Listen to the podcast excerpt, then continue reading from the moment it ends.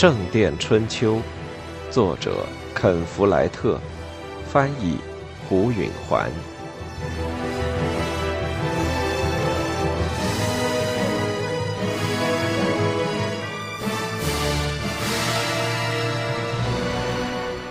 沃尔伦坐在那儿一动不动，像块石头，两眼看着前面。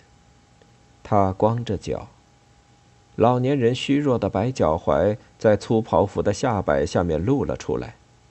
杰克意识到沃尔伦再也不可怕了，他衰弱、颓唐和哀伤。杰克慢慢走上前去，在离沃尔伦一码远的一条板凳上坐了下来。老王亨利太厉害了，沃尔伦劈头就说：“一些贵族不高兴，他们受限制太多，他们希望继位的是一个软弱的国王。但亨利有王储，就是威廉。这一切全都是老话了。那时我还没出生呢。”杰克说。“你父亲在你出生前就死了。”沃尔伦说。他的言谈里又流露出了一点他旧日的傲慢。杰克点点头。那你就说下去。一群贵族决定除掉亨利的王储威廉，他们的想法是，如果继承人成了问题，他们就能对选择新君有更大的影响。杰克端详着沃尔伦又白又瘦的脸，搜寻着有没有耍花招的证据。这老人看上去只是疲惫、衰颓和懊悔。如果他别有用心，杰克还没能看出什么迹象。但威廉死于白船的海难中了，杰克说。那次沉船当然不是自然事故，沃尔伦说。杰克猛地一震。这会是真的吗？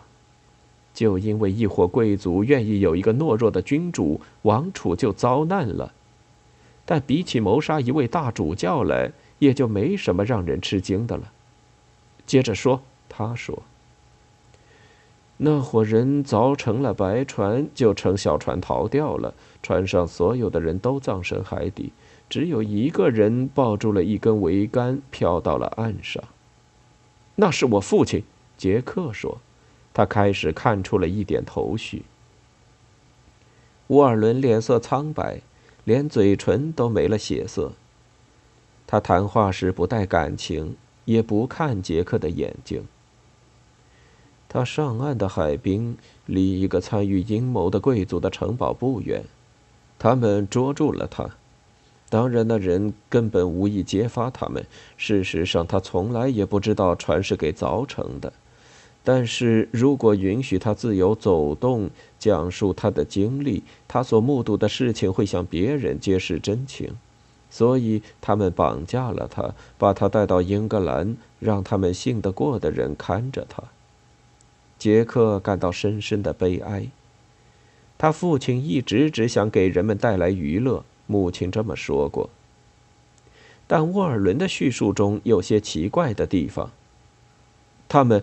为什么不当场杀死他呢？杰克说：“他们本来可以这么做。”沃尔伦无动于衷地说：“但他是个无辜的人，一个游吟诗人，是给大家娱乐的，他们没法下手。”他苦笑了一下。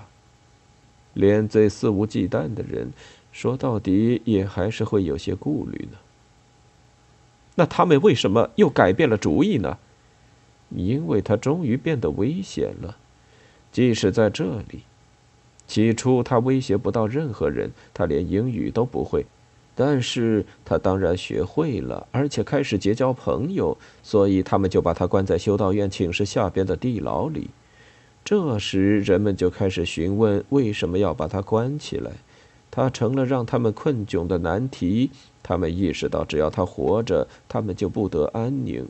于是最后，他们就要我们来除掉他。杰克想这么轻易，可你们为什么要听从他们的呢？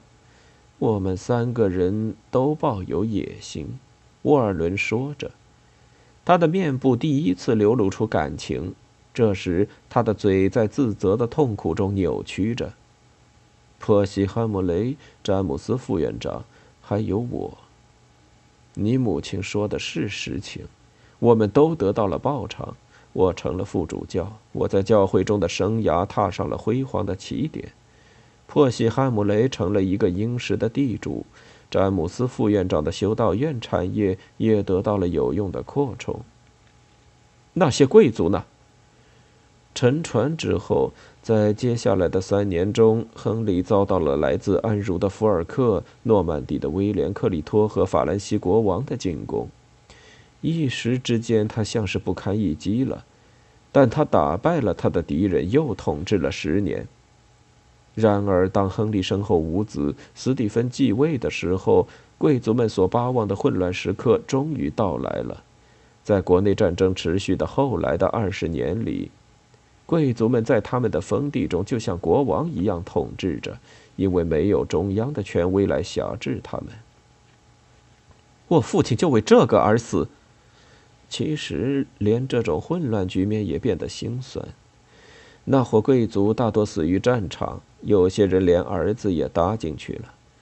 而为了除掉你父亲，我们在这一带散布的那点谎言，到头来萦绕在我们的心头。你母亲在那次绞刑之后诅咒了我们，她的诅咒应验了。詹姆斯副院长被自己的行为拖垮，雷米吉乌斯在那次审判会上已经讲过了。珀西汉姆雷在真相大白以前就死掉，但他的儿子被处了绞刑。再瞧瞧我吧，我做伪证的行为差不多过了五十年才遭到报应。把我的前途葬送了。沃尔伦面色灰白，精疲力竭，似乎他强硬的自我控制是一根绷得过紧的弦。我们都害怕你母亲，因为我们不敢确定他了解多少情况。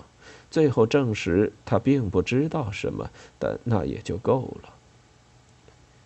杰克感到自己也如沃尔伦表现出来的那么精疲力竭了。他终于了解到有关他父亲的实情，这是他多年以来一直想弄清的。现在他既不觉得气愤，也没心思报复。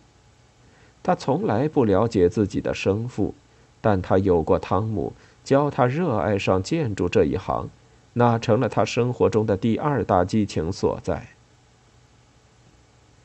杰克站起了身。这些事件全都远在过去，他不会再为之哭泣了。从那时以来，发生了这么多事，大多都还是不错的。他低头看着坐在那里难过的老人。具有讽刺意味的是，如今倒是沃尔伦遭受着悔恨的痛苦。杰克怜悯他，心想：人老了，知道人生虚度了。有多么可怕呀！沃尔伦抬起了眼，他们的目光才第一次相遇。沃尔伦畏缩了，把目光转向别处，犹如挨了一记耳光。有一阵子，杰克可以看出对方心中所想，他意识到沃尔伦从他的眼里看到了怜悯。对沃尔伦来说，敌人的怜悯是最可怕的羞辱。四。菲利普站在坎特伯雷这座古老的基督教城市的西门口，身穿英格兰主教色彩斑斓、雍容华贵的全套冠袍，手持价值一个国王赎金的镶了珠宝的十字架，大雨倾盆的下着。他已经六十有六，雨水寒彻他的老骨头。这是他最后一次冒险离家出来这么远了，但他无论如何也不会错过今天这个特殊的日子。在某种程度上说，今天这个仪式将是他一生工作的巅峰。自从托马斯大主教惨遭谋害那一历史性事件以来，已经过去三年半了。在时间长河的这一短暂的瞬间中，对托马斯·贝克特的神秘崇拜席卷了基督教世界。菲利普在率领手擎蜡烛的一小伙人游行于坎特伯雷街道上时，并不知道他在发动什么。教皇几乎以不够慎重的速度把托马斯定为了圣徒，在圣地甚至有了一种叫做阿克尔的圣托马斯的骑士这样一个新的修士骑士等级。亨利国王无力对抗这样一个强有力的群众运动，其势头之凶猛，使得任何个人都无力抵挡。对菲利普来说，整个现象的重要性在于。他在有关国王权力上的证明。托马斯之死表明，君主能够永远的滥用暴力；但对圣托马斯的崇拜证明，这样的取胜永远都是空洞的。说到底，王权并不是绝对的，它可以被人民的意志限制。这一变化在菲利普的有生之年就已发生了。他不仅亲眼目睹，而且还助其实现。今天的仪式就将是对此的纪念。一个头大体壮的人在雨雾中向城市走来，他光头显足，他身后的远处跟随着一大群骑马的人。那人便是亨利国王。当被雨淋得湿透的国王在泥泞中走向城门时，人群如同参加葬礼似的安静。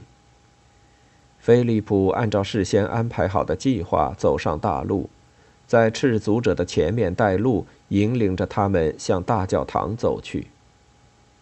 亨利低头跟在后面，竭力控制着平日那种轻快的步伐。他的姿态完全是一幅悔罪的图画。诚惶诚恐的镇民们默不作声地看着英格兰国王在他们眼前俯首弓腰。国王的随从远远地跟着。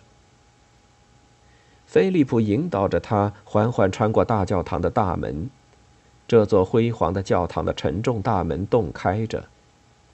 他们走进教堂，这两个人的庄严行径形成了那个世纪的政治危机的高潮。中殿的地面是铺了石头的，人群分开，让他俩通过。人们低声耳语，目瞪口呆地看着这位基督教世界中最骄傲的国王，浑身湿透，乞丐似的走进了教堂。他们沿中殿缓缓地走着，再下了台阶，进入地下室。下面，在殉教者的新坟旁边，坎特伯雷的修士们正在守候。同他们在一起的还有王国中最富声望、最有权势的主教和院长们。国王跪倒在地，他的廷臣们随在他身后也进了地下室。英格兰的亨利二世国王在众目睽睽之下忏悔他的罪行，说是他导致了圣托马斯被谋害，虽然他并非有意为之。他忏悔完毕之后，脱下了斗篷，里面他穿的是绿色紧身衣和粗纺衬衣。他重新跪好，弓起他的后背。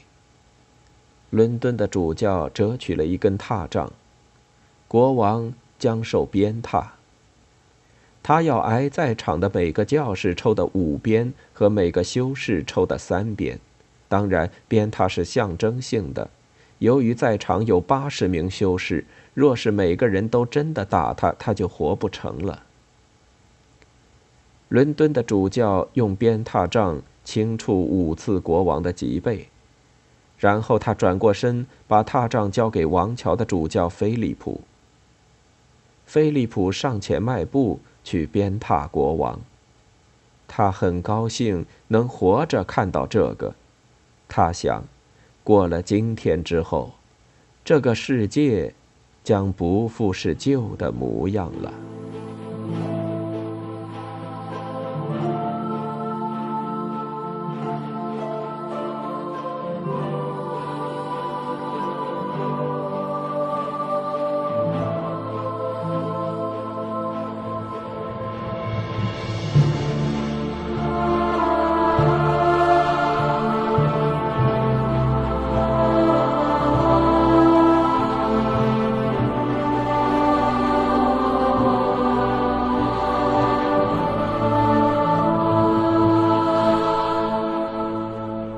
本书全部读完，感谢您的收听，也欢迎关注我的微信公众号“我也读书 FM”，与我取得互动，获得新书的更新消息。